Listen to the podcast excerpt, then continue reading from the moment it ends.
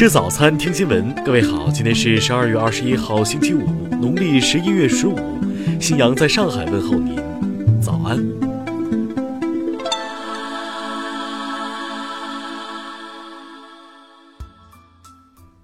首先来关注头条消息。当地时间十九号，美国总统特朗普签署了《西藏旅行对等法》，使之正式成为法律。该法声称是为了对中国限制包括美国人在内的外国人进入西藏而做出的反击，其要求中方允许美国记者、外交官和游客不受限制地前往西藏。稍早时候，我外交部发言人陆康在记者会上就此事进行回应，称美国国会通过的有关法案罔顾事实，粗暴干涉中国内政，违反国际关系基本准则，中方对此坚决反对，并已向美方提出严正交涉。听新闻早餐知天下大事。昨天，中国外交部发言人华春莹证实，加拿大公民莎拉麦克福因非法就业问题被中国地方公安机关处以行政处罚。昨天，贵州原副省长王晓光受贿贪污内幕交易案一审开庭，被控受贿四千八百七十万，非法获取内幕信息买卖股票，成交四点九亿，盈利一点六亿。昨天，中国物博会在京召开，会上表示，我国已成为全球最大的物流市场，预计今年物流总费用近十三万亿元。最近，陆续有一些景区宣称对国产手机用户免门票或五折优惠，引发热议。法律人士称，此举借新闻热点为自己打广告，涉嫌违法。近期。OPPO 小黄车和它的创始人戴威收到了二十份限制消费令，其中有不得旅游度假和不能坐飞机住星级以上宾馆。近日，河南一三十三岁男子将初中老师拦在路上，并多次抽打脸部，引发热议。昨天，该男子被杭州东站派出所民警布控抓获。昨天。百度宣布成立智能小程序开源联盟，首批战略合作伙伴包括爱奇艺、快手、WiFi 万能钥匙等十二家企业。昨天十九点零八分，在新疆克孜勒苏州阿克陶县发生五点二级地震，震源深度十千米。下面来关注国际方面。当地时间二十号中午，俄罗斯总统普京召开二零一八年年度记者会，普京称。希望俄罗斯能够成为世界第五大经济体。美国总统特朗普十九号宣布将把美军从叙利亚撤出，因为极端组织伊斯兰国已经被击败。但法国外交部并不同意他的观点，法军将留在叙利亚。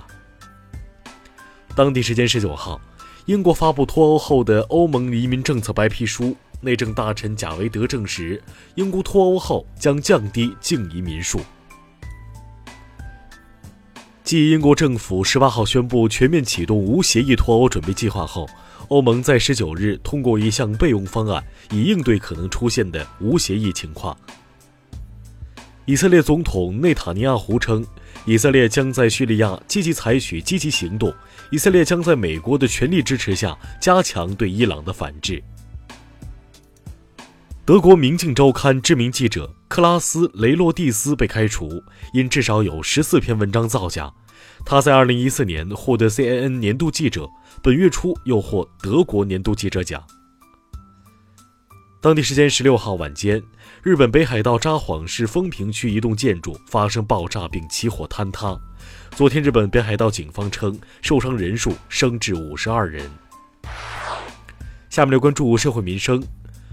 日前，深圳福田警方打掉财富中国非法集资平台，六名犯罪嫌疑人因涉嫌非法吸收公众存款罪，被警方依法刑事拘留。近日，无锡一名盗贼翻车盗窃却一无所获，郁闷的他边抽烟边烧车自杀，当快窒息时又不想死了，但已被困车内。路人和车主发现后将其救出，目前小偷已被拘留。十八号。云南昆明一市民花十元买了两注彩票，结果中了两千零九十五万元，但因彩票丢了，该市民未曾领奖。这次两千零九十五万元大奖也成为中国彩票弃奖榜单第二。昨天，群众报警称，安徽安庆绿地小区有一名小学生被绑架，经调查，系该小学生自导自演的一场恶作剧。下面来关注文化体育。昨天，二零一八中国足协职业联赛总结大会公布球员薪金限额，最高税前一千万，现有合同到期后重签。昨天，非法公布了最新一期的国家队排名，中国队和上期相比没有变化，仍然排名亚洲第七，世界范围内第七十六名。十月三十号，著名武侠小说作家金庸逝世，引发社会悼念热潮。近日，一些不法商贩蹭此热点，四处推广销售盗版金庸作品图书，趁机牟利。以上就是今天新闻早餐的全部内容，请微信搜索。xwzc 零二幺，也就是新闻早餐拼音首字母再加数字零二幺。如果您觉得节目不错，请在下方拇指处为我们点赞。一日之计在于晨，新闻早餐不能少。咱们明天不见不散。